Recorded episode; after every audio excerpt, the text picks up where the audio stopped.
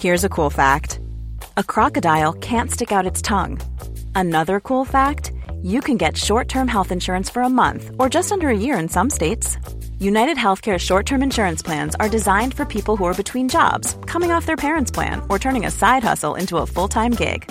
Underwritten by Golden Rule Insurance Company, they offer flexible, budget friendly coverage with access to a nationwide network of doctors and hospitals. Get more cool facts about United Healthcare short term plans at uh1.com. Hi, I know you're busy, so I'll make this quick. Je sais pas vous, mais j'ai une patate, moi, ce matin.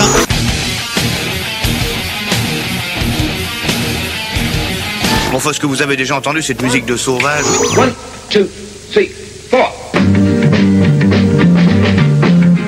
Spotzel, le podcast des cyclistes aventuriers, épisode 3, ici Richard Delhomme. Habituellement, je fais ce petit lancement tout seul, dans mon sous-sol, à l'abri des regards, mais aujourd'hui je suis face à face avec mon invité. Et mon invité, je le connais bien, car on roule souvent ensemble, même si depuis quelques temps il préfère faire de la course à pied. Mais en tout cas aujourd'hui, voilà, je suis face à face avec Johan Rigoulet et vous allez en apprendre beaucoup, beaucoup, beaucoup sur la préparation, la gestion des blessures, comment améliorer son coup de pédale, comment être plus efficace, comment être plus économe. Tout ça avec les bons conseils du professeur Rigoulos.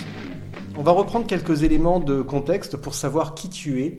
Donc, Johan Rigoulet, qui es-tu? Que fais-tu? D'où viens-tu? Quel sport pratiques-tu? Alors, donc euh, moi, euh, je fais du vélo depuis, euh, depuis l'âge de, allez, on va dire 9-10 ans. Je suis allé jusqu'en élite dans un grand club qui s'appelait Véranda Rideau. Je suis passé par Rouen, donc voilà, j'ai voulu j'ai voulu passer pro. Je suis passé pas très loin, et puis des petits soucis de santé ont fait que voilà que que c'est pas passé. Euh, j'ai ensuite continué à faire du vélo euh, parce que voilà, c'est avant tout ma passion. À côté de ça, j'ai fait des études donc euh, pour travailler dans l'entraînement l'entraînement sportif et la préparation physique. Donc, et du coup, je suis devenu, grâce à l'aide d'un ami qui était coach déjà dans, dans, dans, le coin, dans le coin de Chartres, je suis devenu donc coach sportif et préparateur physique. Voilà, euh, j'ai tout, donc j'ai toujours continué de faire un petit peu de vélo en descendant dans les catégories. Donc j'ai passé 5, ans en première catégorie en élite. Et puis depuis maintenant, euh, c'est des petits défis. Euh, donc courir en deuxième KT, première, faire du gravel avec toi.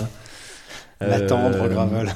Faire un petit peu de course à pied. de par mon activité de coach, je me suis mis à la course à pied. Je me suis pris au jeu du marathon, des trails en montagne, choses comme ça. Et puis voilà, on, se fait plaisir entre tout ça, quoi, maintenant. Ok, bon, bah du coup, maintenant, on va détricoter un petit peu tout ça. Euh, c'était comment la vie euh, de cycliste élite à deux doigts de passer pro et c'est quoi cette blessure? Euh, la vie de cycliste élite, donc moi en fait j'ai fait ma première année à Véranda Rideau, j'étais encore aux études, donc je, faisais ma dernière année de licence en, STAPS. Mmh. Mes parents m'ont toujours dit, écoute, euh, on veut bien te laisser faire que du vélo pour essayer de passer pro, mais tu, tu valides un, un, diplôme avant pour que t'aies pas rien au cas où ça marche pas. Ils ont d'ailleurs très très bien fait parce que c'est ce qui s'est passé c'est ce qui se passe très souvent parce qu'il y a très très peu d'élus quoi. Donc ma première année ça a été ça, euh, bon, difficile de s'entraîner en même temps que, que d'être en course, sachant que j'avais pas de statut euh, aménagé quoi, donc j'étais pas en équipe de France, j'en étais pas très très loin mais j'étais pas en équipe de France. Et, euh, du coup, une fois ma licence euh, obtenue, j'ai fait euh, donc deux années que de vélo, euh, voilà, et à essayer de rouler comme un professionnel en étant chez, chez mes parents et en, donc en étant à Véranda Rideau, puis ensuite à, à Rouen. Voilà. ça faisait combien de kilomètres par an? De souvenirs, alors moi j'étais pas quelqu'un qui roulait énormément, énormément, peut-être à tort. je faisais, je pense que j'ai dû faire 20 25 000 km la plus grosse saison, quoi. Voilà, 25 000. Le, le rythme, c'est euh, le rythme que j'avais pendant deux ans, c'était 6 euh, jours sur 7. J'avais un jour de repos dans la semaine, sinon c'était entraînement tous les jours avec des variations de, de temps, d'intensité. Mais euh, entre les compétitions et les entraînements, c'était 6 jours sur 7. Voilà. Alors je m'excuse, je te coupe parce qu'à l'instant j'ai mis une story et là j'ai un, un message de Moran J a répondu à votre story Je sais pas où tu es, mais c'est très beau. tu la connais? Ouais, c'est une, petite blondasse euh, Ouais, ouais, ouais, qui ouais. est assez sympa. Bon, on va en reparler, je pense, parce qu'il me semble qu'elle fait un petit peu de sport aussi. Euh, Bon, on va passer, on va pas trop parler de l'époque euh, Véranda, parce que finalement, c'est C'est loin. c'est très loin. Après, tu es revenu, en, t'as couru en élite, t'as couru en première, enfin ce qu'on appelle maintenant première, mais avant c'était élite, euh, élite 2. Élite Ouais, c'est 2, ça. Élite Ouais. 2, élite 3, plutôt élite 2 Ouais. pour toi. Et tu t'es mis à la course à pied. Donc dimanche, tu cours. Tu cours où? Dimanche, je cours à Annecy. Alors avant ça, en avril, tu as fait une course à Paris. Ouais, une, une petite course à Tu Paris. as fait ouais. une coursette. Avec, donc, euh, avec 5000 autres personnes. Cin- 50 000 autres personnes. et ça pardon. fait quel temps au final? Euh, marathon de Paris, du coup, j'ai fait 2h53 et 40 secondes. Voilà. Donc, euh, Tu as amélioré ton record de combien par rapport à l'année dernière? En fait, donc l'année dernière, ouais, c'est la première fois que j'ai préparé le marathon de Paris. Euh, ben, c'est la première fois que je, le- je courais un marathon. Été parti dans l'optique euh, en me disant, euh, je suis un cycliste de bon niveau, j'ai la caisse et tout ça. Je dois pouvoir le faire en moins de 3 heures, c'est sûr. Et j'avais échoué à 3h01. Donc euh, ça reste en travers de la gorge. Et donc du coup j'ai refait la prépa cette année euh, depuis janvier en, spéci- en, me spécifi- en spécifiant un petit peu le- l'entraînement, en reprenant la course à, à pied plus tôt parce que sinon je roule, je roule un peu plus euh, l'année. Et du coup je suis réussi à passer la barre euh, mythique des 3 heures et même de bien améliorer ce que je pensais faire en 2,53. Donc, En plus, tu n'y croyais pas et je me semble, il me semble que quelqu'un dans ton entourage n'arrêtait pas de te dire que tu pouvais faire bien mieux que ça et tu peux encore faire bien mieux. Parce que tant que tu n'as pas passé la ligne à quatre pattes en vomissant tes tripes, et je pense que c'est pas le cas. Ah si si là euh, ouais c'est 2,53 on donne quand même. Ouais, mais Il y a encore un peu de marge mais Ouais, peut-être mais, T'es pas arrivé au bout du bout, t'es pas arrivé complètement défoncé. non l'année dernière je suis arrivé complètement défoncé et tu vois pourtant je fais euh, 8 minutes de plus quoi donc euh, c'est un faut gérer quoi un marathon c'est vraiment quelque chose de spécial mais c'est très très beau ouais, à faire. Qu'est-ce que ça change de... Là, tu l'as dit tout à l'heure, tu pensais avoir une caisse suffisante pour le marathon et il s'avérait que c'était pas suffisant. Qu'est-ce, que, qu'est-ce qui change entre la gestion d'une course à vélo qui va durer 3 heures pour une course élite et un marathon qui va lui aussi durer 3 heures? Euh, bah, les efforts sont pas du tout les mêmes en fait. Euh, une course de vélo, euh, vous avez des moments très intenses euh, où il va falloir maintenir un, pourcentage de, de fréquence euh, max très élevé. Mais il va aussi y avoir des moments euh, plus cool dans les roues, où c'est des phases de transition, d'autres séquences où il va falloir être très tonique sur les fimos rapides. on est complètement ailleurs. C'est plus facile de manger sur le vélo parce que on a les, ces périodes qui sont plus cool où on peut manger du solide, euh, du liquide. euh, Enfin voilà. En course à pied, euh, on peut assimiler ça à un col de 3 heures quoi finalement. Course à pied, c'est très linéaire, c'est très difficile de manger, donc on, on reste que sur du liquide, du gel et puis de la boisson. Et c'est vraiment un effort euh, qu'il faut lisser au maximum et ne surtout pas euh, passer au-dessus de ses seuils. Et en plus de ça, euh, si on aborde l'aspect articulaire et musculaire, les impacts musculaires et la technique de course est complètement euh, quand même différente au, euh, au mouvement du pédalage et la position d'un cycliste sur vélo. Donc il y a quand même pas mal de choses à mettre en place quand on est un cycliste et qu'on veut passer en mode course à pied. Et qu'est-ce qui change entre euh, faire de la course à pied comme ça, peinard, des sorties de 10-15 km, passer sur un marathon et passer sur la course que tu vas faire dimanche? Donc quelle est, quelle est, quelle est-elle cette course? Alors la course de dimanche, donc moi j'adore la montagne. Donc quand je faisais du vélo, c'était pareil, c'était ce que je préférais, euh, les courses en montagne, monter les cols, etc. Euh, j'adore faire des randonnées, enfin passer mes vacances en montagne. Donc euh, il fallait absolument que je goûte au trail et du coup aux ultra trail. Donc je fais l'ultra l'ultra race de d'Annecy autour du lac d'Annecy vendredi soir et samedi. Voilà. Euh, quelle est la différence entre le marathon Est-ce que tu peux préciser la distance? Parce que si tu pars Ah oui. un vendredi soir, c'est que tu pars pas pour un 20 km. On part sur euh, c'est 115 km. C'est la plus longue des, des courses de, du, du- autour du lac d'Annecy. Il y a le il y a la mara- marathon race euh, donc que fait Morane ma conjointe. Euh, il y a la maxi race qui fait 80 et quelques kilomètres. La course de Morane fait 42, c'est ça? Voilà, c'est ma- un marathon donc c'est 42 km et avec 2800 mètres de dénivelé euh, donc avec euh, deux deux beaux cols à passer. Et du coup, la nôtre qui fait donc l'Ultra Race qui fait 115, euh, 115 bornes avec 7000 mètres de dénivelé positif. Donc euh, voilà. Non, ça fait peur. C'est quelque chose que j'ai encore jamais fait aussi long. Mais pour en revenir à ta question, euh, il y a beaucoup de choses qui changent ouais, par rapport à la gestion de, de courses sur 20 km ou 40 km sur route. Alors déjà, il y a la différence route et trail. Euh, le trail, ça va induire beaucoup de- d'impact en descente. Donc du coup, euh, un besoin d'avoir un- une force musculaire dans les cuisses beaucoup plus importante pour euh, encaisser les impacts dans les descentes, euh, gérer, euh, gérer les, les, les cailloux, les rochers, les descentes de marche, et choses comme ça. Euh, chose que qu'on n'a pas du tout en route. Euh, on peut se, on le voit d'ailleurs, les, les coureurs à pied sont beaucoup plus fins. En fait, on des cuisses beaucoup plus fines. Il faut vraiment être sur du linéaire et, euh, et envoyer vite de la cadence. Là, euh, la gestion, donc c'était de, c'était déjà de reprendre un petit peu de cuisse, donc faire un peu de spécifique euh, de renforcement musculaire, d'augmenter le temps, donc la distance des entraînements, et par contre de réduire l'intensité. On court sur 20, on court marche parce qu'on fait pas que de courir, on marche aussi dans les montées quand c'est trop raide et trop long. Euh, L'idée c'était, c'est du coup de, de faire du plus lent mais du plus long, voilà pour euh, se servir différemment de, de l'énergie qu'on a dans le corps et pouvoir augmenter justement ses réserves énergétiques. Voilà. En, en gros, En pour dégrossir le, le, le souci. Est-ce que ça te rappelle un petit peu les soucis que tu as eu euh, Alors pas quand tu es parti en Italie avec, euh, c'était avec Florian ou avec euh, Tristan? Florian. Ouais. Avec Florian. Ouais. Donc pour ceux qui écoutent, merci déjà. Et pour ceux qui ont vu le magazine, donc le premier épisode, le premier numéro de Spotzel Magazine, le premier récit dans le magazine, c'est euh, un récit sur la Highland Trail 550, une course en Écosse racontée par Florian Ponzio. Et il s'avère que Florian est l'ami d'enfance de Johan. Et euh, ils sont partis, euh, c'est combien, il y a trois ans en Italie, voir la grand-mère de ouais. Florian? Ouais, il y a trois ans, ouais. Ouais. donc là, c'était sur le rythme, c'était assez tranquille. En revanche, tu as la différence de rythme dont tu parlais à l'instant.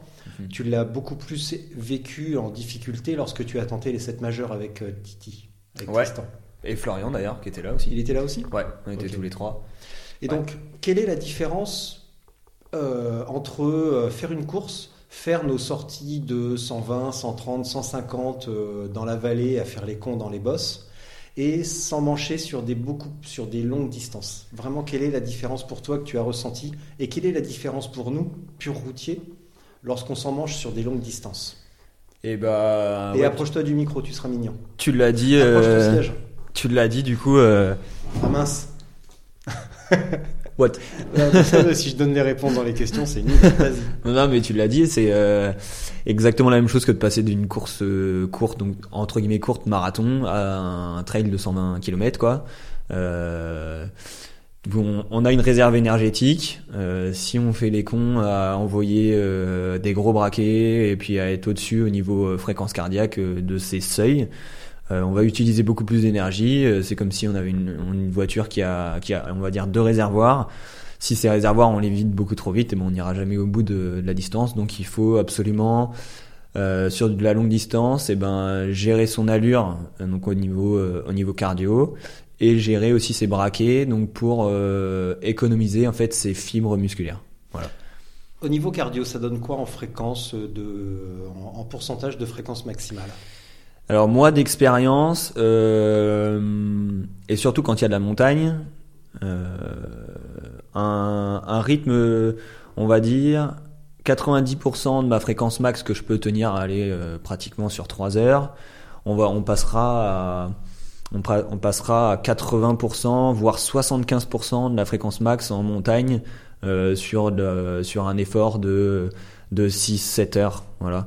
Et enfin, en fait, euh, j'ai euh, par rapport à, beaucoup de statistiques de, mes sorties, de mes données, tout ça, euh, j'ai vraiment, j'ai vraiment visualisé une zone qui me permet de tenir vraiment très longtemps et qui, me permet d'évoluer en montagne. Voilà. Moi, elle se situe autour de, allez, on va dire entre 150 et 160 pulses. Maintenant, je sais que en gérant comme ça, je peux tenir un set majeur ou des choses comme ça. C'est, c'est un- et ça paraît un petit peu euh, à l'ancienne de faire au cardio, mais Ah, non, pas du tout, au contraire. mais c'est quand même voilà, c'est quand même la pompe du, du corps quoi. Et du coup, euh, c'est je pense en- avec les sensations en plus, parce que ça sert à rien d'être le nez sur le cardio, mais en plus des sensations, c'est la meilleure chose euh, qui me permet moi de gérer mon effort.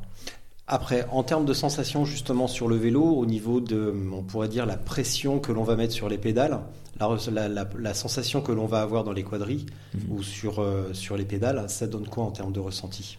Bah, du coup, on est, on est sur la même, euh, la même problématique. Il faut absolument euh, adapter le coup de pédale pour qu'il soit.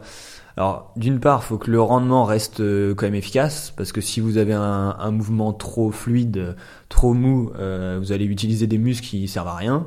Donc, vous allez dépenser de l'énergie qui sert à rien. C'est pas bon non plus. Si vous avez un, un geste qui est trop, qui a un trop fort, on va dire pas un trop fort rendement, mais qui est trop raide, vous allez utiliser trop de vos fibres musculaires, vos fibres rapides vont être utilisées un petit peu trop, de manière trop forte. Et là, du coup, vous allez euh, créer de la fatigue musculaire, vous ne tiendrez pas jusqu'au bout. Il faut vraiment un juste milieu entre, euh, il faut le meilleur rendement, mais aussi euh, quelque chose qui va vous fatiguer le moins possible. Donc voilà, trouver le juste milieu entre, euh, si on peut, si on parle de pédalage, euh, descendre le talon mais pas trop, euh, être souple et puis surtout partir avec les bons braquets. C'est ce qui Ouais. va faire votre, la réussite de votre projet en fait. Le coup de pédale, parlons-en. Ah, je sais que c'est un- quelque chose qui nous intéresse bien ça. Là, ça, ça nous amuse beaucoup le coup Ouais. de pédale, on en parle souvent et on adore être aligné et sur des œufs. Donc on va remonter à la genèse euh, déjà de euh, pédaler sur des œufs. D'où te vient cette euh, technique? Alors pédaler sur des œufs, moi ça a été un déclic pour moi. Euh, je me souviens, j'étais j'étais à Véranda Rideau, donc là où j'ai appris énormément de choses sur le très haut niveau, euh, enfin le haut niveau. Euh, je me rappelle, on était à la Ronde de l'Oise, donc c'est une course euh, professionnelle euh, 2.2. euh, On était quelques équipes amateurs, et puis on se retrouve un soir. Alors moi, je recevais tous les jours parce que j'étais grimpeur, et la Ronde de l'Oise, c'est dans les champs, dans le vent, pendant 180 bornes tous les jours, enfin sur 4 jours. Et, et puis mon directeur sportif, Michael Levaux, s'assoit avec à l'hôtel, à la réception de l'hôtel, avec quelqu'un là que je reconnais et tout. Et puis bah moi j'étais là, je m'assois avec eux, puis on commence à discuter. En fait, c'était euh, Guy Galopin, si je me souviens bien. Et il devait y avoir Alain Galopin qui était là aussi. Et du coup, il commence à, parler, et puis ça discute, euh, ça discute pédalage en fait quoi. Ouais, tu te rappelles, euh, parce que Michael Levaux, qui était un ancien coureur élite, qui a un très très bon niveau aussi. Dit, tu te rappelles, ouais, nous on on envoyait ses braquets et tout. Et puis il parlait d'un, il parlait de Tony justement qui préparait, euh, je sais plus quelle grande course pro. Et puis il disait, ouais, euh, je me, je me bats avec lui là parce que putain, faut, euh, en ce moment, faut que je lui app- rapprenne les bases, euh, tu sais, derrière le dernier, euh, être ancré vraiment dans la selle, euh, pédaler sur des œufs et tout ça. Et puis bah moi je dis bah pédaler sur des œufs, c'est, ça veut dire quoi pédaler sur des œufs en fait? Il me, dit- regarde comme ça, il se marre tous. Il bah, t'as jamais, jamais senti ça? Pédaler sur des œufs, ne pas mettre de pression sur tes pédales et tout ça, bien sentir que t'es fluide, que ça envoie? Dis, ah ouais, j'avais jamais pensé à cette image-là et tout. Et puis là, euh, euh, Alain Galopin, il commence à m'expliquer, voilà, qu'est-ce que ça veut dire pédaler sur des œufs. Il me dit, euh, essaie de le faire à l'entraînement, tu verras, tu, tu t'ancres bien dans la selle, ton bassin ne bouge plus du tout, tu tires surtout pas sur le, sur le guidon, tu t'as pas de poids sur ton guidon, et puis tu essaies d'avoir le mouvement le plus, le plus rond possible, et t'imagines que euh, t'as une boîte d'œufs sous les pieds. Si t'appuies trop fort là-dessus, bah tu casses les œufs. Et t'essaies de rouler à 40, 42 comme ça. Même si t'as vent de face, c'est pas grave, tu le fais. Et t'essaies vraiment d'avoir un, mouvement le plus cyclique possible et puis de répartir la force partout sur ton sur le cercle. Essaie de faire ça, et puis euh, on en reparlera dans un mois. Et franchement, euh, ça a été un vrai déclic pour moi en termes de pédalage. Voilà. D'où vient le pédaler sur des œufs. Effectivement, ça marche euh, hyper, hyper bien. Et euh, j'ai poussé un vieux cri dans le micro. Et euh, quand tu me dis, euh, souvent quand tu reprends euh, les courses, tu me dis, euh, tiens, je vais faire un déblocage, je vais essayer de me réaligner un petit peu. Ça veut dire quoi être aligné? Alors, être aligné, c'est toute une histoire. Ouais. Non, être aligné, en fait, euh, bah, tous les cyclistes qui reprennent, euh, qui ont senti déjà ces choses-là et qui reprennent, euh, comprendront ce que je vais dire. C'est euh, moi là qui cours beaucoup là, quand je vais remonter sur le vélo, je vais être super raide, je vais justement pas être fluide. Euh, je vais me battre un peu avec mon vélo, je vais avoir le dos qui est un peu trop droit, sachant que moi en plus j'ai un pédalage qui est assez complexe, qui est, qui est rond. euh, qui demande beaucoup de souplesse en fait. Et se remettre en ligne, c'est essayer, euh, c'est sentir le moment où euh, on arrive à envoyer un petit peu de watts sans se battre avec son vélo et en étant plutôt euh, aligné avec ses Ouais. pédales et voilà dans l'axe quoi. C'est c'est un peu ça l'idée quoi. Souvent, bon, on, on se moque souvent des, des cyclos parce qu'on parfois ça nous arrive de, ça nous arrive de rouler avec eux quand on fait des sorties groupes et on peut voir que beaucoup quand ils commencent à peiner, à se battre un petit peu avec les vélos, ils ont tendance à bouger un peu les épaules, mais ça on le fait tous quand on est à bloc, et à pédaler un petit peu avec les tibias et avec l'extérieur des mollets, à appuyer beaucoup avec la pointe du pied, à pédaler avec l'extérieur du mollet. Ouais. Et du coup, là, dans- quand on parle d'alignement et de pédaler sur des œufs, je le comprends dans le sens où, comme tu disais, on va s'ancrer dans la selle, Mm, mettre davantage de pression avec les quadris et au contraire essayer de libérer euh, les talons, les, la pointe des pieds, les talons et les Ouais. mollets. Et vraiment donner plus de pression avec les quadris. Et comme tu disais aussi, accompagner le mouvement pour avoir quelque chose de très circulaire. Très rond, là, voilà. Très ouais, rond. ouais. D'ailleurs, on remarque, euh, on- si vous regardez bien les pros pédaler, en fait, ils, donc ils, ils ont tellement une aisance et tout ça, on a l'impression que c'est que rien n'est difficile. C'est parce que du coup, ils ont un, ils ont un bassin qui est tellement en place, en fait, qui est tellement vissé à la selle, qu'ils arrivent à être très très souples en fait sur le sur le pied. Et ils envoient, ils peuvent envoyer 600 watts. On a l'impression qu'ils se baladent en fait. C'est parce que il y a une assise qui est complète au niveau du bassin, qui est des abdos vraiment qui sont qui sont forts. Et du coup, un, pied qui est vraiment fluide et il y a, y a aucune mauvaise tension qui va qui va arriver en fait. Et c'est à ce moment-là où vous trouvez en fait le l'angle de la cheville qui vous est propre. Parce qu'il faut pas croire qu'il y a un angle de cheville euh, optimal. En fait, on a tous notre souplesse à nous, on a toute notre morphologie. On fait pas tous du 42, euh, on n'a pas tous la même longueur de tibia, de fémur. Donc il faut trouver sa propre, euh, son propre angle de cheville. Et une fois que vous l'avez trouvé, vous sentez qu'il y a vraiment beaucoup moins de tension et vous pouvez envoyer des watts beaucoup plus longtemps en fait. Euh, bon, ça dépend des coureurs, ça quand même, parce qu'on peut voir qu'un Tom Dumoulin a beaucoup plus d'allure euh, qu'un Samuel Dumoulin, par exemple. Ouais, alors là tu parles de l'allure. Ouais. Mais ils ont chacun leur angle de cheville différent, euh, et chacun leur manière de, de pédaler. C'est pas du tout les mêmes morphologies, donc ouais, c'est normal que qu'il y ait une allure différente quoi. Ouais. Mais voilà. Attends, je fais une petite pause là parce qu'il faut que je réfléchisse. Vas-y, vas-y, ouais. C'est cool. Ah, c'est bien. Ouais, c'est marrant. ça. En plus, tu vois, ça permet de poser euh, les éléments. C'est pas mal, ouais. ouais, ouais. Ça, ça te permet de poser les, de poser tes connaissances et de vraiment, c'est, on est obligé de les. Résumer quoi, les essayer de, en- ouais, En deux secondes. sans s'éparpiller, ouais. C'est, euh, c'est pas mal du tout. C'est bien. Et si on disait, tiens, euh, on fait de la longue distance, de l'ultra, on peut préparer n'importe quelle épreuve, euh, pour une longue distance en tout cas, on va Mhm. dire à partir de soit plusieurs jours, soit au moins à partir de 200 km. Ouais. Est-ce que ça a un intérêt de travailler ces techniques de pédalage et de travailler sur des intensités élevées pour travailler euh, le- l'efficacité du pédalage et du coup l'économie du pédalage, malgré le fait qu'ensuite on aille sur des très longues distances Mhm. et on va utiliser, euh, on va pas utiliser finalement ces intensités-là. Mais est-ce que ça a un intérêt? Alors oui, absolument. C'est vrai? Il faut. Oh, C'est un scoop ça. En fait, euh, il y a l'exemple type du euh, des marathoniens.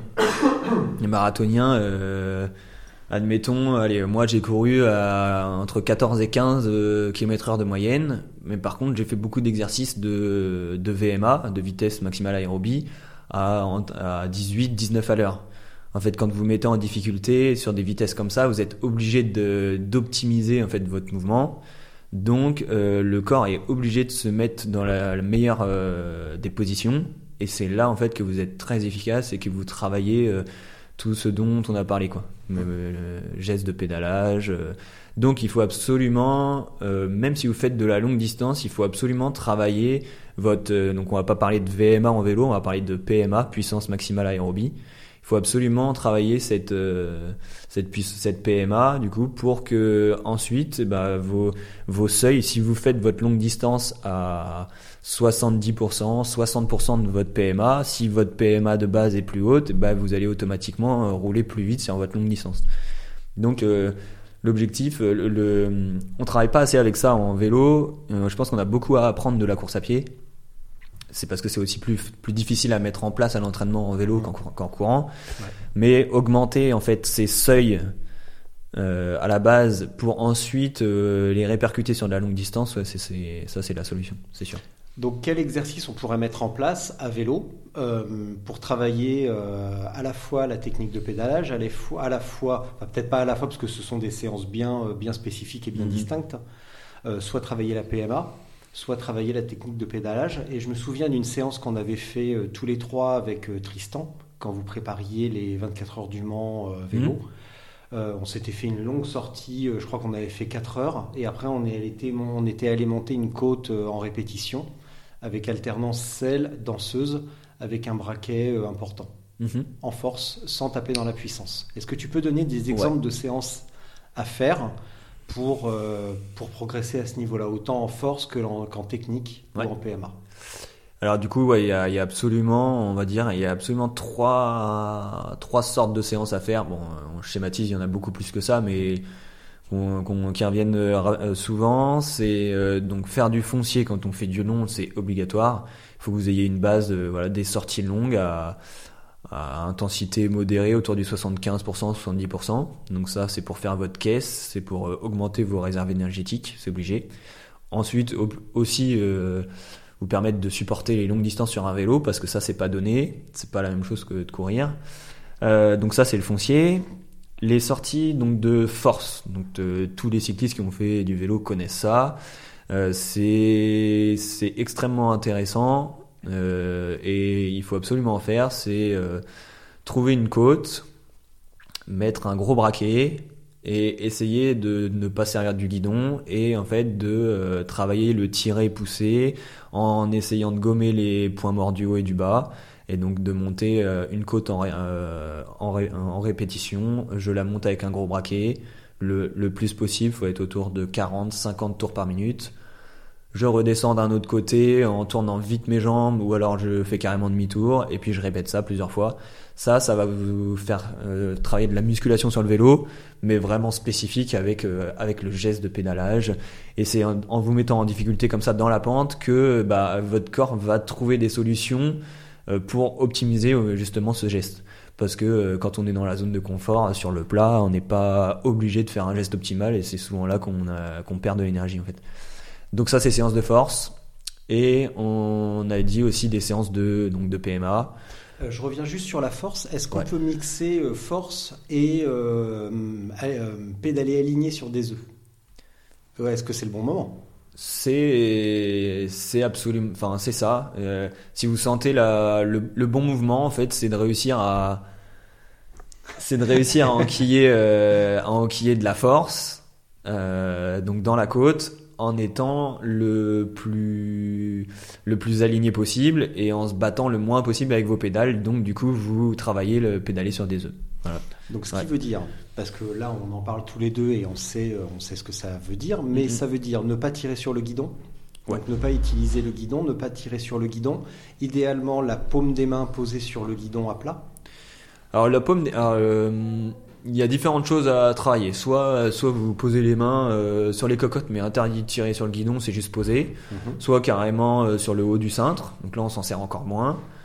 On peut aussi faire le travail euh, main en bas du cintre, mais pareil, sans tirer. Là, vous avez, vous allez avoir un angle de buste qui est différent. Donc vous travaillez euh, sur une posture qui est un peu différente. Euh, L'idéal, c'est d'alterner en fait les, ces différentes postures. Ouais. À l'ancienne, ils faisaient même en fait, euh, ils enlevaient carrément les mains du guidon, Ouais. ils croisaient les mains derrière le dos et puis Ouais. c'était euh, monté comme ça. Ça, ça peut être un exo euh, spécifique à faire euh, qui est intéressant. Quoi. Les, les trois sont possibles. On va faire une petite pause parce que Ouais. Morane vient d'arriver. Ça va, Morane? Donc, séance de force, ça c'est ok. Mm, mm. Euh, pas trop tirer sur le guidon, essayer d'être aligné, appuyer plutôt avec les quadrilles, le cucu enfoncé dans la selle. Et on essaye de Ouais. pas pédaler avec la pointe des pieds et l'extérieur des mollets. On reste bien aligné. Alors attention quand tu dis ouais, pédaler qu'avec les quadrilles justement, euh, 80% des cyclistes pédalent trop avec leurs quadrilles. Ouais. Donc en fait si tu veux le ce qu'on appelle pédaler rond et tout c'est justement donc de pousser sur la pédale pour la descendre mais mais aussi euh, vachement optimiser le point mort du du bas donc avec la cheville. Voilà, tirer euh, Mm. faire tirer avec votre cheville, tirer sur le talon en fait vers l'arrière et vers le haut et bien vous servir des des ischios en fait derrière la cuisse pour remonter la pédale.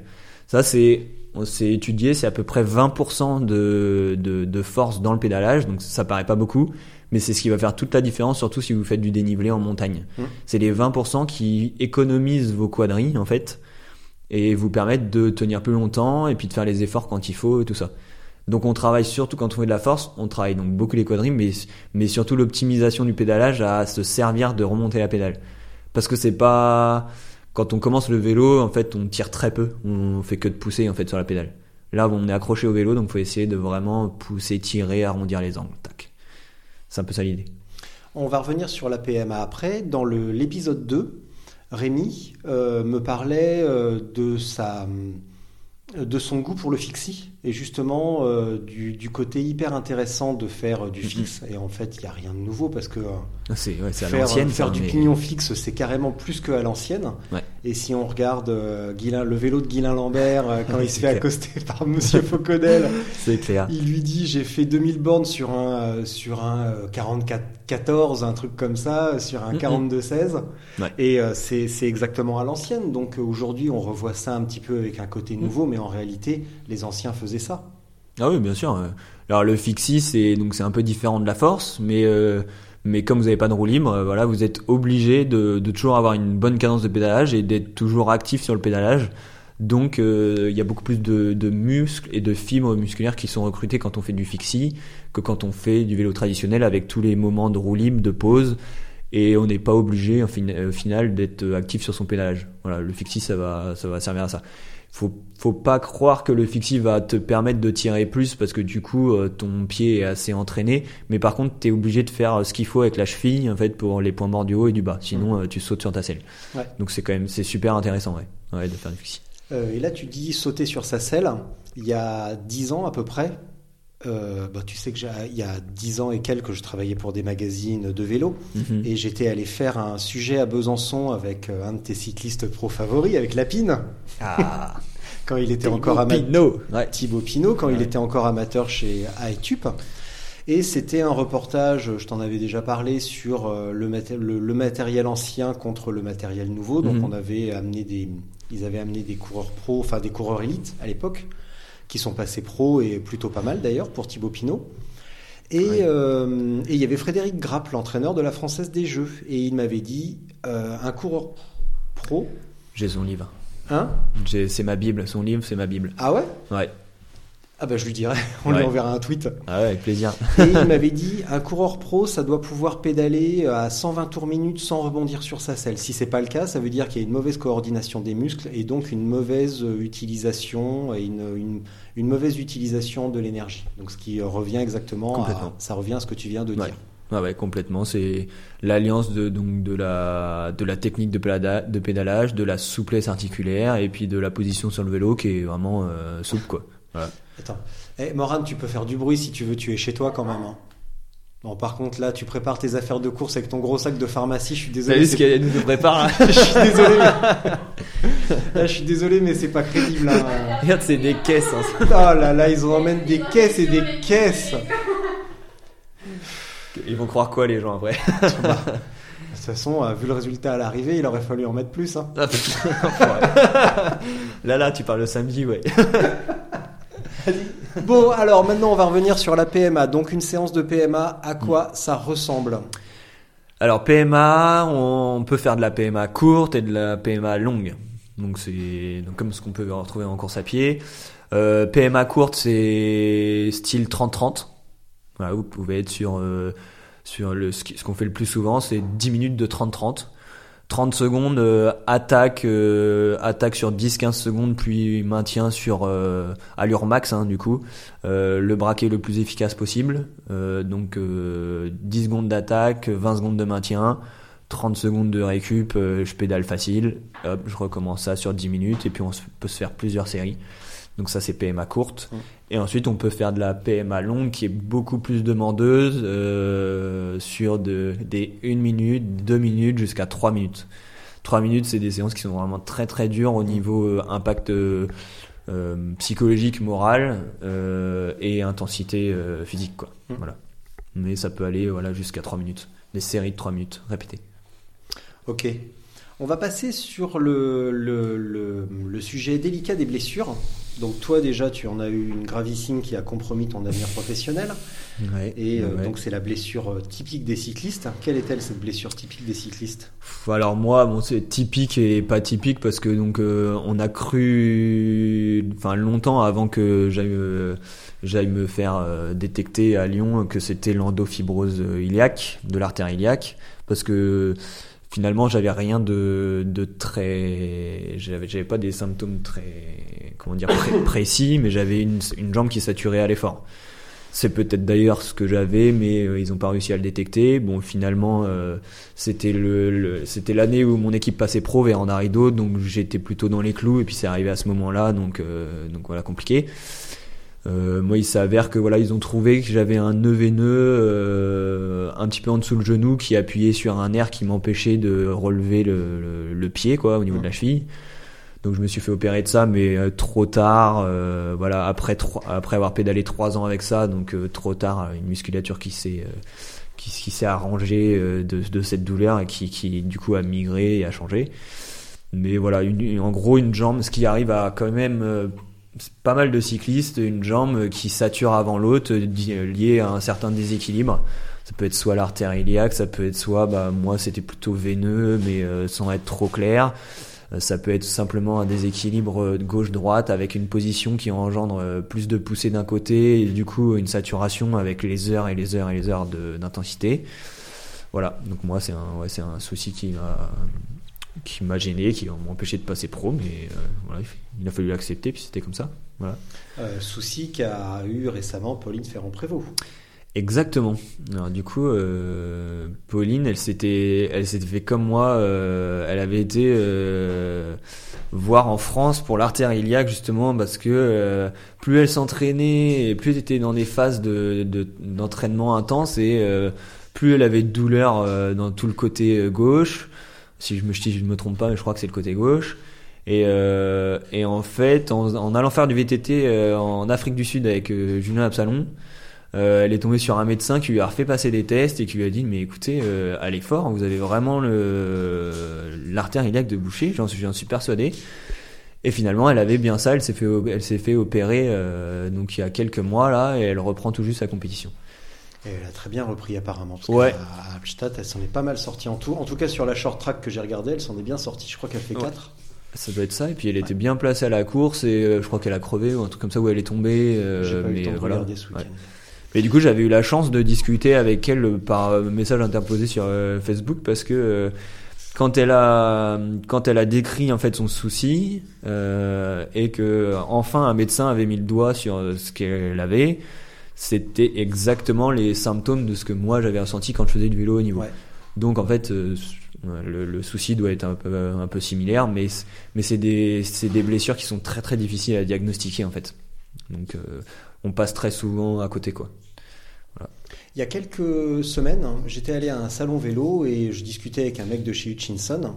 Et mec, on, en a, on a parlé un petit peu de cette blessure, on a parlé de Pauline Ferrand-Prévot. Il m'a dit ça, c'est la, c'est la, c'est la blessure des cyclistes euh, due à la posture euh, des années 80, type euh, Bernard Hinault, Cyril Guimard, trop en arrière sur le vélo, avec le buste trop penché, enfin trop plié, qui va finir par compresser cette fameuse artère.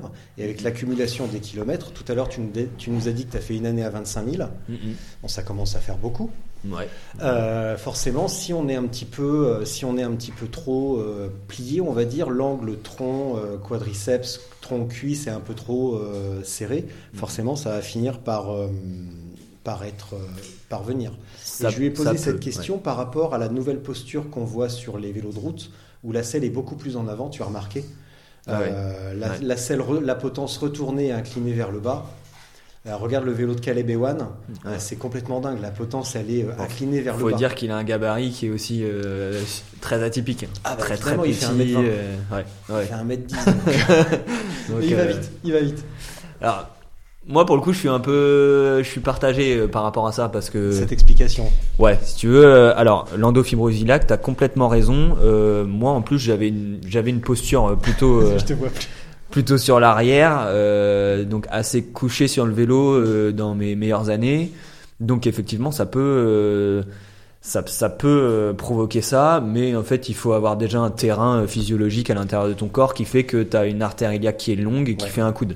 Il y a plein plein de, il y a plein plein de cyclistes qui ont fait des carrières euh, pro et tout ça, qui avaient une position très très allongée et qui ont jamais eu en fait et très pliée et qui ont jamais eu l'artère iliaque. Mm. faut déjà avoir un terrain physiologique euh, prédisposé à ça et qui a un qui a un couac euh, à l'intérieur. Voilà.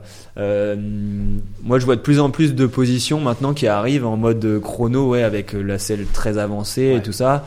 Euh, c'est vraiment euh, des façons de pédaler euh, très différentes, quoi. Et on change complètement. Il y a intérêt d'avoir euh, d'av- d'avoir roulé avec cette position euh, depuis euh, des années, des années euh, pour pour pouvoir pédaler comme ça. On peut pas se dire de jour au lendemain. euh, moi, je vais avancer ma selle de 3-4 cm, je vais la monter et puis je vais me descendre, quoi.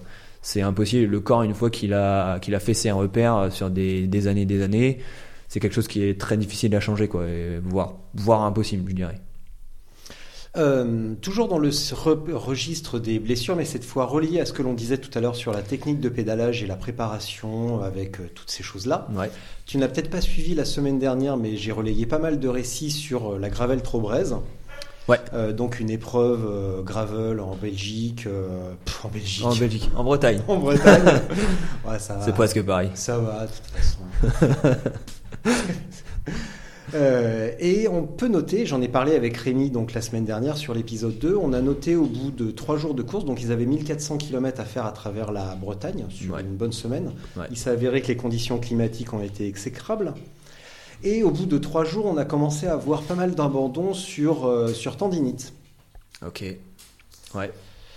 Euh, indépendamment du climat qui favorise évidemment, euh, de l'humidité qui favorise l'apparition des tendinites, qu'est-ce que ça t'inspire également? Euh, Bon, alors, il y a tout eu. hein. Le parcours extrêmement difficile, Ouais. la pluie, euh, la boue, la fatigue. Tout ça, ça fait un terrain favorable à l'apparition de, euh, de, de, de tendinites. Mais surtout, si certains sont allés au bout et n'ont pas été blessés, comment se fait-il que d'autres soient blessés? Et comment on peut prévenir ce type de blessure? Alors du coup, donc moi j'ai- ouais, j'étais pas au courant de ça, mais euh, donc s'il y a eu plus de tendinite que, que, que sur d'autres courses euh, et qu'il y, y a eu beaucoup d'abandons là-dessus, je pense que euh, exactement ce que tu disais, le, donc le, la topologie euh, du, du parcours, euh, je- de, de ce que j'ai vu, j'ai suivi des amis euh, qui étaient qui, du coin qui l'ont fait là. Ah, mais oui, les- Euh, mais oui, mais oui, les- les. Ouais, c'était Oui, super à suivre du coup. euh, Là oui, parce qu'on est voisins, ils habitent juste à côté, les Ouais, chocos. ils sont juste à côté, ouais. Et euh, alors du coup, la Bretagne, c'est ouais, c'est super dur, surtout en gravel. euh, c'est des pétards tout le temps, donc euh, beaucoup beaucoup de pourcentage. Euh, ça redescend, ça remonte. euh, du coup, il y a beaucoup de changements de position en fait sur le vélo.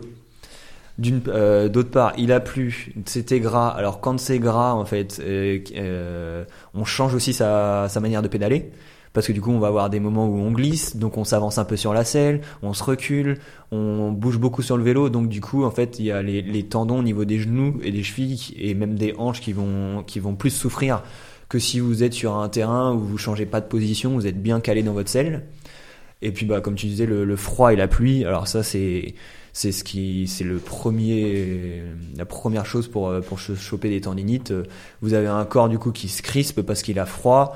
Euh, tout est moins délié dans le corps, on grelotte, on se tend, du coup il y a beaucoup plus de tension musculaire, les tendinites arrivent quoi. Donc là il y a, vraiment, il y a vraiment tout pour euh, pour que ça tire un peu en fait euh, au niveau des tendons. Pour ceux qui n'ont pas eu de tendinite et du coup qui ont mieux préparé euh, la chose, je pense que c'est des gens dans ces conditions-là qui ont réussi à rester bien posés sur leur vélo qui sont certainement aussi plus habitués à, à enchaîner euh, des montées comme ça, à plus habitués à, avoir des changements de posture sur leur vélo, qui sont, je pense, mieux gainés, qui ont un maintien musculaire euh, beaucoup plus important, qui ont un relâchement aussi sur le vélo beaucoup plus important. Si vous prenez un, par rapport au relâchement, si vous prenez un quelqu'un qui est très technique sur son vélo, qui est vraiment qui passe partout, un Sagan, euh, un Van Der Poel, eux ils ont beaucoup moins de tension. Un, petit Mathieu, il s'appelle, ouais, Ah. Mathieu Van Der Poel, Ouais. un petit un petit coureur. Ouais. Du coup, eux, euh, ils sont tellement à l'aise sur leur vélo qu'en fait, ils sont, ils sont pas, ils se tentent jamais sur le vélo. Ils ont un mouvement qui est super délié. Euh, ils auront beaucoup moins de contraintes au niveau des tendons musculaires et tout ça.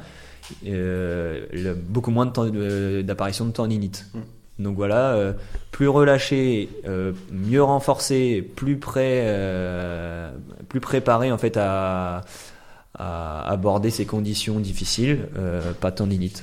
Voilà. Donc en termes de préparation, ça veut dire quoi? Parce que bon, la météo c'est un impondérable, malheureusement on ne la, ma- on ne la maîtrise pas. Mais par contre en termes de préparation, qu'est-ce qu'il est judicieux de faire justement pour anticiper le- l'impondérable? Et euh, d'anticiper les changements de rythme, les changements de posture, euh, éventuellement les changements de climat? Mhm. Eh ben, on va dire, euh, je pense qu'il va y avoir quatre points. Euh, préparation physique générale. Ne pas penser que faire du vélo, euh, il suffit juste d'aller rouler. Faire du renforcement musculaire euh, en termes de, gainage et puis de renforcement musculaire sur les jambes. Ça vous apportera une stabilité en fait au niveau de vos genoux. Euh, de faire du renfort à côté qui est, qui est super importante pour ne plus se faire mal. Parce que le vélo c'est un sport porté, donc si on fait que ça, on, on se démuscle en fait d'une certaine manière. Euh, deuxième chose, et ben Juste sur le premier point, exercice Oui. concret à réaliser. alors, exercice concret, si on reste sur les jambes, euh, du squ- des squats, euh, des squats chargés avec donc un, avec un petit peu de, de poids en plus. Euh, nous, ce qu'on fait maintenant pour tra- euh, le trail et qui est super hein, intéressant, c'est euh, dans des salles de CrossFit, vous avez des box euh, en bois, donc c'est juste des carrés en bois qui font un peu moins d'un mètre de haut. Faire des montées de box en fait, lesté ou non, juste monter en fente en fait, descendre. Ça va être quelque chose qui va en fait vous symétriser un peu et vous renforcer énormément les jambes. Euh, ça peut être aussi des, ça peut être des fentes, ça peut être des montées d'escalier, euh, toutes ces choses-là en fait qui vont vraiment vous travailler les quadriceps et qui vont fixer l'articulation du genou en fait. Donc voilà ça pour le pour le renfort. Euh, deuxième point, euh, bah, ce, qu'on- ce dont on parlait, euh, va pas parler de gainage non plus. ouais, bon ça c'était juste sur les jambes, mais alors le gainage, euh, il y a il y a beaucoup d'exercices de gainage, mais Abdos Fait- et lombaires donc. faire la planche, euh, faire du gainage sur le côté, travailler ses lombaires avec un Swiss ball, toutes ces choses-là qui vont vous permettre d'être vraiment solide sur le buste et fixer votre bassin et qui vont vraiment vous, vous apporter une stabilité sur le vélo top quoi. Ça c'est obligatoire. Donc deuxième point. Deuxième point, euh, enchaîner, essayer de vous sortir des, séances, surtout si vous êtes dans un pays plat comme le nôtre, euh, des séances de 120 bornes, euh, toutes plates, sans trop de contraintes, où ça roule tout seul. Il faut en faire, mais sinon, absolument répéter des, des montées de côte techniques et difficiles, surtout si vous faites du gravel. Se mettre en difficulté, euh, trouver une côte qui est, qui est difficilement roulable mais qui passe en vélo, voilà, ça va vous obliger en fait à, à pédaler différemment, à vous avancer sur la selle, donc à pédaler euh, avec les genoux un peu plus avancés, répéter en fait ces choses-là, vous faire des séances, euh, trouver d'autres côtes qui sont un peu plus roulantes mais avec un peu plus de braquet, essayer vraiment de vous sortir de, des sentiers battus et de vous dire ouais, qu'est-ce que je vais peut-être retrouver en fait sur la course que je prépare, comment je peux le simuler au mieux pour être prêt le jour J en fait. Déjà, si vous faites ça, vous êtes habitué euh, sur votre vélo à bouger, à avancer, reculer. C'est quelque chose qu'il faut préparer, quoi. Voilà. C'est pas quelque chose que vous préparerez en montant des côtes sur euh, sur le bitume. Ça, euh, sachant que vous faites du gravel, donc c'est ça peut glisser, ça peut être dans la- un peu de la dans la boue, choses comme ça. Il faut sortir sous la pluie un peu. Euh, Il faut être prêt en fait. Si vous êtes quelqu'un qui vous êtes entraîné que sous le beau soleil et que le jour, euh, les 3-4 jours de la course, il pleut comme, euh, comme ça a eu lieu là, vous êtes complètement désarçonné, vous savez pas comment faire, comment prendre un virage sous le, sur la, la boue, euh, vous êtes complètement crispé quand ça glisse, là ça devient un enfer. Il faut être prêt, il faut avoir roulé dans des conditions un petit peu difficiles. Voilà. J'avais mis un quatrième point, Euh, je pense même. On était, on était au deuxième ou au troisième troisième. Ouais. Ouais. Attends, je prends juste une note. Je te laisse continuer. Je prends une note pour euh, la question suivante. Vas-y, je t'écoute. Ouais. Et euh, quatrième point, euh, c'est ouais, essayer de travailler votre mental en fait et de toujours vous dire à l'entraînement que euh, que en course, enfin, se préparer au pire en fait. Qu'en course, il peut y avoir des conditions vraiment très difficiles euh, et que du coup, il faut essayer de recréer ces conditions-là euh, à l'entraînement difficile. Attention, ne pas faire que du difficile. Il faut il faut alterner. Il faut que il y ait quelques séances où voilà il pleut ça il faut y aller euh, on- comme ça on, on sait qu'on est capable de le faire il faut aussi absolument faire des séances où c'est plaisir où il fait beau voilà quoi. Où euh, ça, ça peut le faire quoi. Tu veux répondre? Non, ça va. Bon, Ouais. Peut-être. Vas-y, vas-y. Allô Nora, je te reprends un café Ça vous plaît Oui. Bon, on a fait le tour des quatre points parce que là on a été interrompu par ta par une longue conversation téléphonique due à ton activité de coach euh, professionnel. C'est ça, ouais. Voilà. Désolé d'avance. Ce n'est pas grave. On va revenir un petit peu euh, sur un truc. Tu as parlé de euh, gérer les changements de rythme, gérer les changements de terrain et la position sur le vélo. Et euh, toi, tu parles entre guillemets en connaissance de cause parce qu'en plus de la route, tu as quand même un gros point fort qui est le cyclocross Ouais, qui ouais. t'a permis et offert la possibilité de me faire souffrir euh, récemment. Ouais. Euh, en quoi là, de travailler, en plus de travailler la technique de pédalage, de travailler la technique vraiment de pilotage, est-ce que c'est utile ou est-ce que c'est superflu ou est-ce que ça amène de la fluidité? Je sais que la réponse, la question est posée de manière tellement ambiguë que la réponse est oui.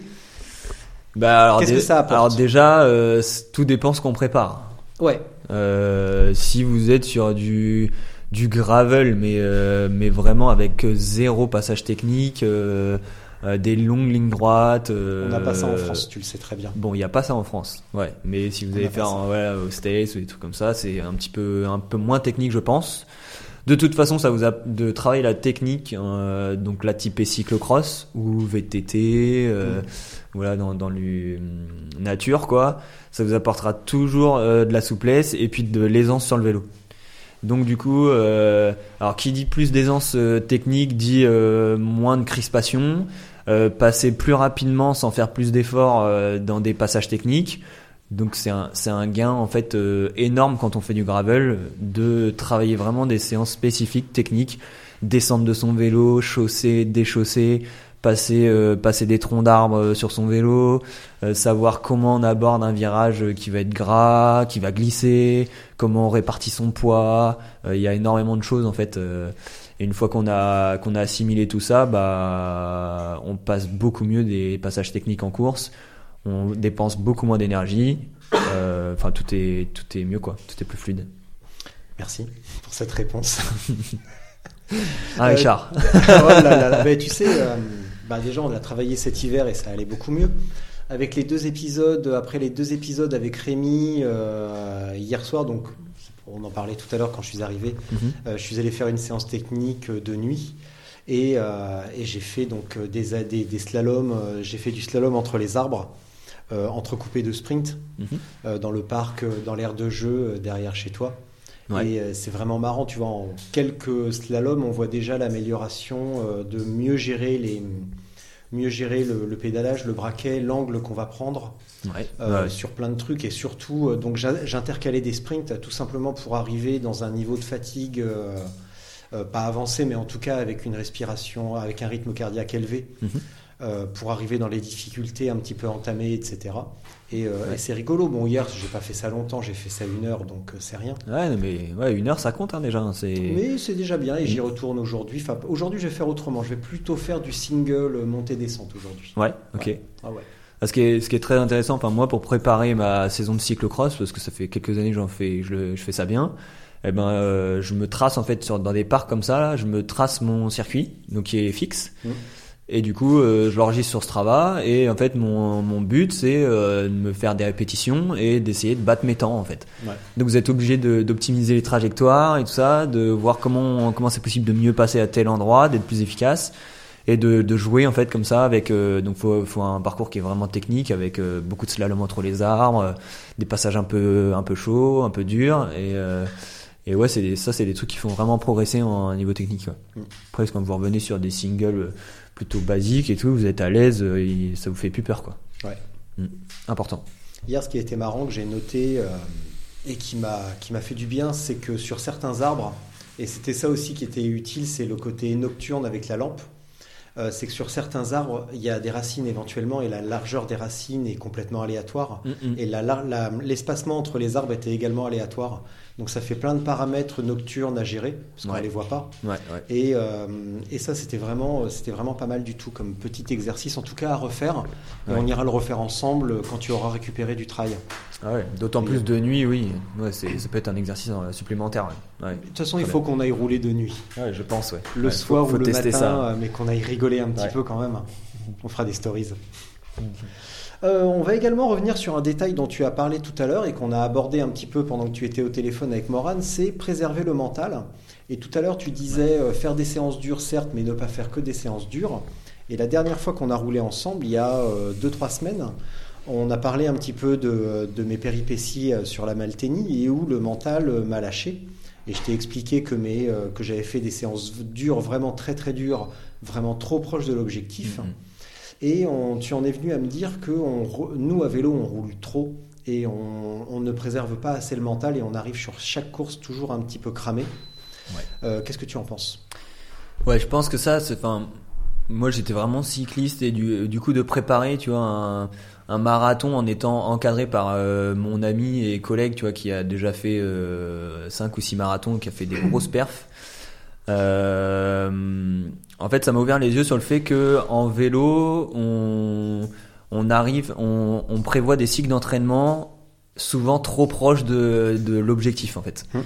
C'est alors c'est un peu différent de la course à pied parce que du coup il faut une- il faut maintenir un, un certain rythme euh, de sortie avant les objectifs parce qu'il y a beaucoup de repères euh, sur le vélo à conserver. Donc ça c'est normal qu'on ait un peu plus de séances avant l'objectif qu'en course à pied.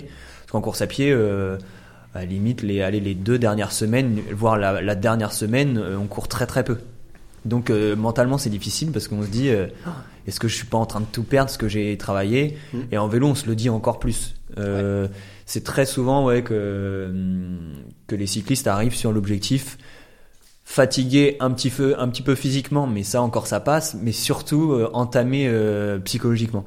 Et du coup la hargne n'est plus du tout la même que si vous aviez fait une belle pyramide comme j'appelle ça de grosses charges qui sont allez on va dire maximum trois semaines trois semaines avant l'objectif et euh, les trois semaines voilà qui, qui viennent avant euh, vraiment de, de relâcher euh, tranquillement quoi et de, de préserver le le- le- le- l'aspect mental en fait et de vous donner envie de croquer dans la dans la compète euh, qui sera pas le cas si si euh, une semaine et demie avant euh, vous êtes déjà entamé psychologiquement quoi Mm.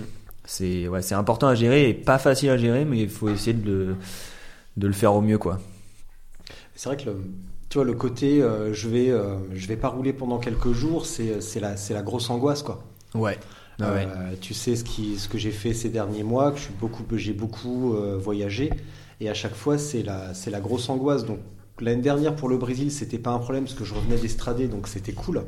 Mais au mois de juillet, quand je suis parti une semaine avant l'étape du Tour euh, au Mexique, euh, c'est la, c'est la méga angoisse. Mm. Et demain, je pars en Écosse. Et euh, là, je roule la nuit parce que, euh, bah, parce que euh, avec le travail, les activités à préparer, le matériel et tout, Ouais. eh ben, euh, j'ai pas le temps de rouler en journée. euh, et bah, du coup, je roule la nuit parce que euh, je me dis, oh là là, je vais pas rouler pendant une semaine en Écosse. Bon, je vais beaucoup marcher, mais n'empêche que c'est pas pareil. Mm.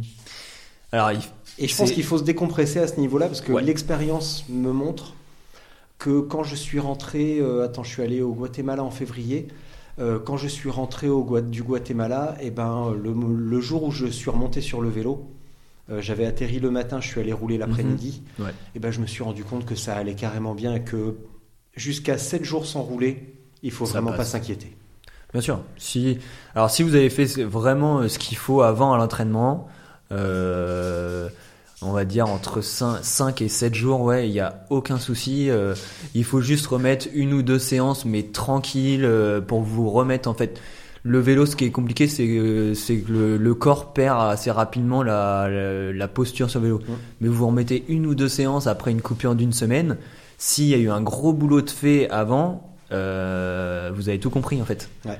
Mais euh, il faut réussir à s'enlever de la tête de se dire euh, Oh, euh, je vais tout perdre en une semaine, euh, il faut, faut que j'aille rouler, sinon c'est mort. Mm. En fait, on va rouler pour le pour la tête et c'est pas pour le corps qu'on le fait ni ni l'esprit. On va juste euh, se soulager l'esprit en se disant c'est bon j'ai été m'entraîner. Et finalement ça a servi à rien.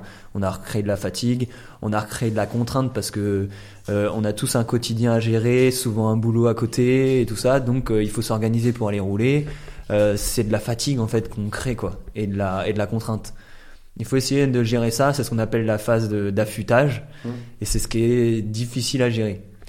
Moi, un conseil qui marche très très bien, essayez d'avoir d'autres choses à côté dans votre vie. Euh, vous, Quoi? vous, vous faites ce que vous voulez, euh, vous vous entraînez, vous entraînez vraiment fort quand il faut, mais débranchez.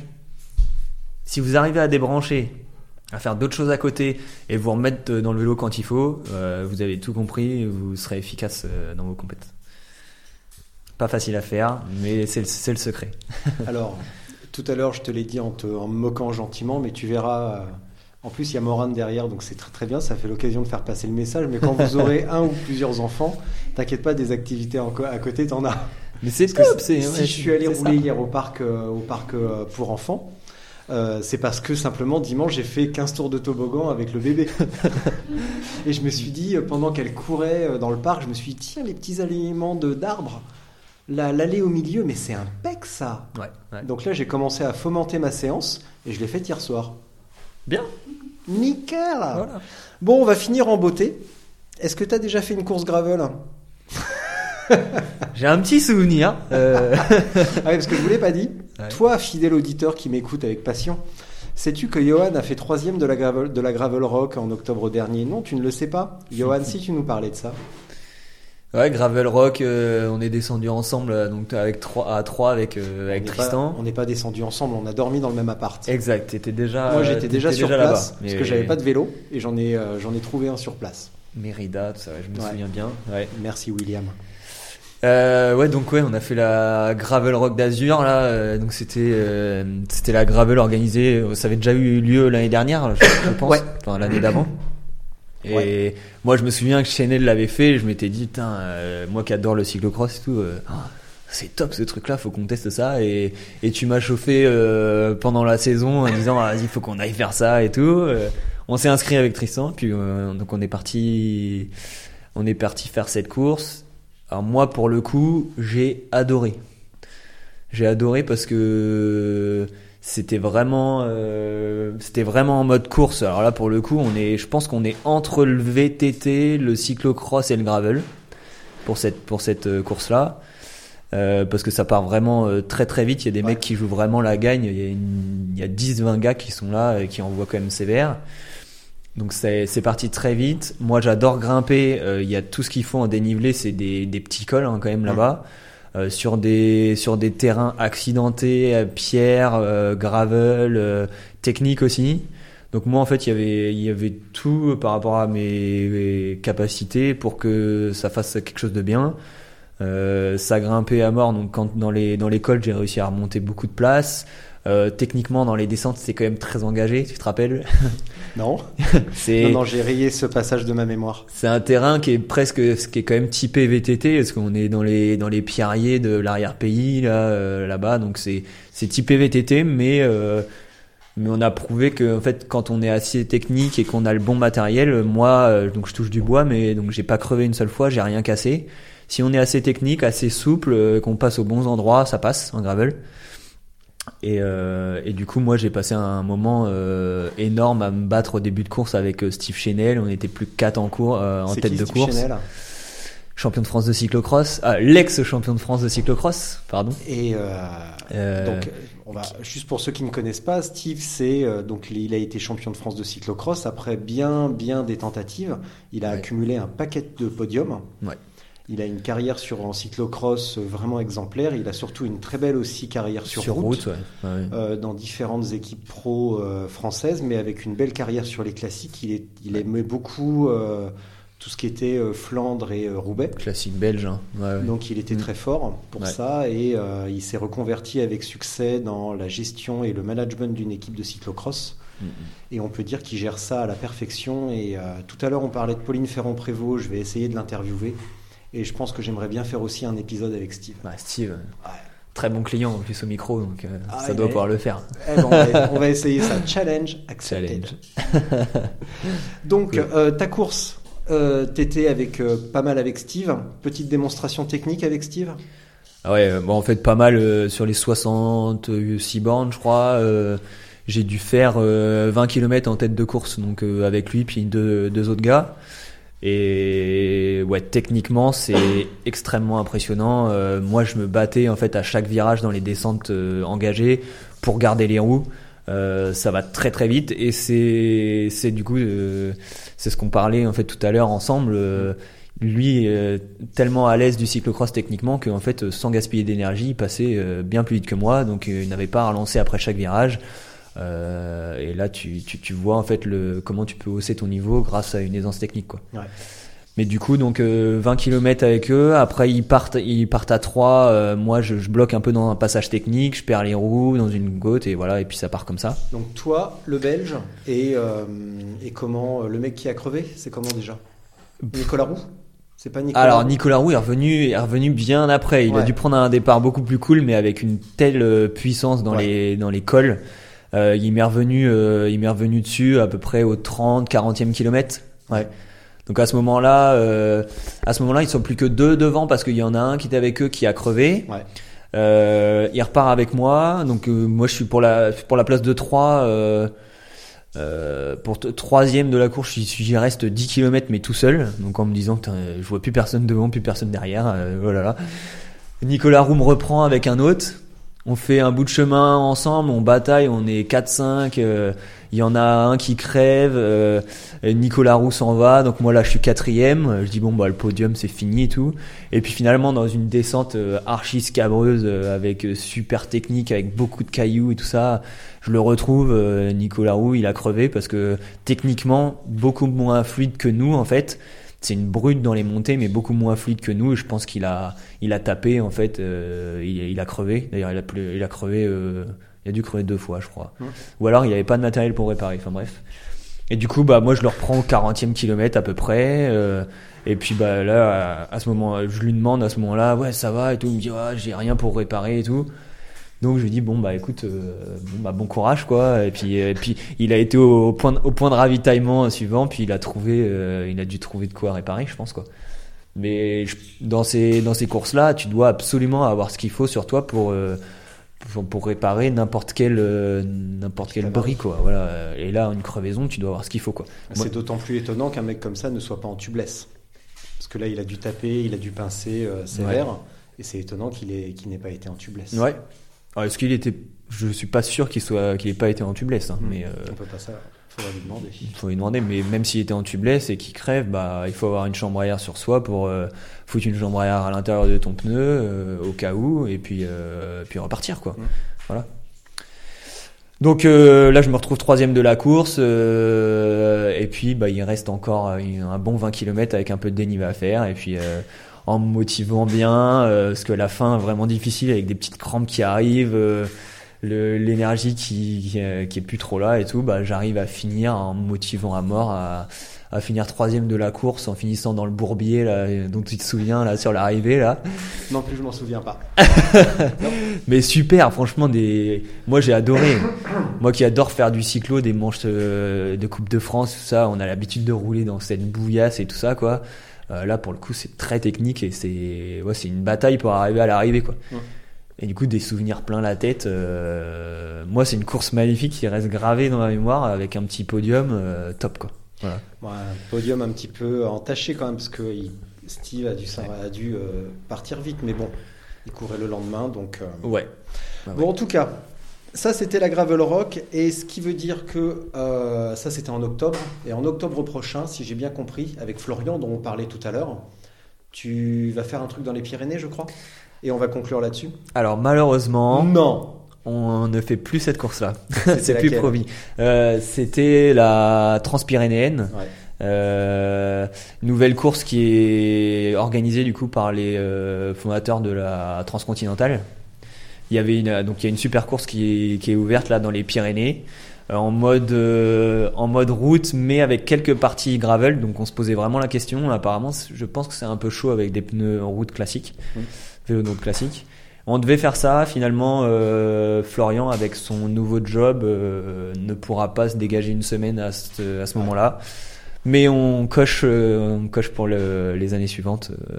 Euh, Ouais. Nous qui adorons la montagne et adorons les Pyrénées, faut, euh, faudra tester ça. Ouais. Ouais, voilà. Eh bah, tu sais quoi, on va. T'as un truc à dire? Alors du coup, on, s'est réper- on, on s'est reporté sur une autre course. Lui maintenant habite dans les Vosges. Ouais. On fait, euh, alors j'ai un trou au niveau du nom, mais on fait, euh, on fait une course dans les Vosges de 500 km à travers le massif vosgien, euh, en mode euh, bikepiking aussi, Ouais. euh, fin juillet. Donc sur un- le dernier week-end de juillet, Ouais. euh, on fait ça en binôme du coup parce qu'il y a un classement aussi euh, par deux. Donc D'accord. voilà. Bah, il faudra demander plus d'infos à Florian et euh, Ouais. je suis sûr qu'il nous donnera ça. Ouais, ouais, bien sûr. Fin juillet, euh, dans les Vosges, euh, un bon trip de 500 km avec beaucoup de dénivelé. Cool. Donc voilà. Tu sais quoi? On va conclure là-dessus et euh, tu sais qu'avant j'avais euh, donc j'ai repris le même podcast, euh, j'ai juste changé le, le contenu. Et sur les 45 épisodes que je faisais, euh, que j'avais fait avant, je concluais sur un truc que j'appelais la minute de solitude. Ok. Donc euh, Morane est derrière dans le salon. On va, nous on va aller dans la cuisine avec Morane. On va te laisser et on te laisse euh, un instant seul face au micro, face à toi-même. Tu dis ce que tu veux. Et voilà. Ok. Ok. D'accord. Et tu pourras me détester après. Allez, viens, Morane. Alors, une minute de solitude. Bah, bon, sur le sujet du vélo, de toute façon, euh, je pense que tous les cyclistes seront, seront pareils. On peut en parler euh, des heures. Euh, non, moi, je voudrais juste en profiter pour, pour parler de Spotzel. Je trouve que c'est une super initiative de Richard. C'est un moyen de, de vraiment partager nos récits de courses, que ce soit en trail, en course sur route, en vélo, en aventure bikepiking. Euh, je trouve que c'est une super idée et moi je suis à 200% derrière lui euh, euh, depuis qu'il a, qu'il a lancé ça et ça nous permet en fait de, de, de parler vélo et de et d'avoir plein de projets euh, par rapport au vélo et aux défis sportifs qu'on peut se lancer. Donc euh, une bonne petite idée, j'espère que, que vous serez de plus en plus à, à suivre euh, à suivre euh, pour euh, voilà vous enrichir euh, à travers les différents récits euh, et puis aussi vous motiver en fait si, si ça peut être des déclencheurs pour vous euh, pour vous lancer dans voilà dans, dans une course dans un défi personnel dans, dans une aventure. Moi je sais que j'ai besoin en fait j'ai besoin de récits comme ça j'ai besoin de, de lire des aventures de, de personnes de lire des, des livres comme euh, une de mes idoles euh, Kylian Jornet pour euh, pour me motiver en fait et, et puis aller de l'avant. Donc euh, donc j'espère que voilà que, que vous pourrez vous nourrir de tout de tous ces récits de ces podcasts de ces magazines et et de suivre de suivre euh, au maximum. Voilà. Sur ce euh, eh ben je vous souhaite plein de plein de bonheur dans vos aventures euh, sportives. Et puis euh, et puis à la prochaine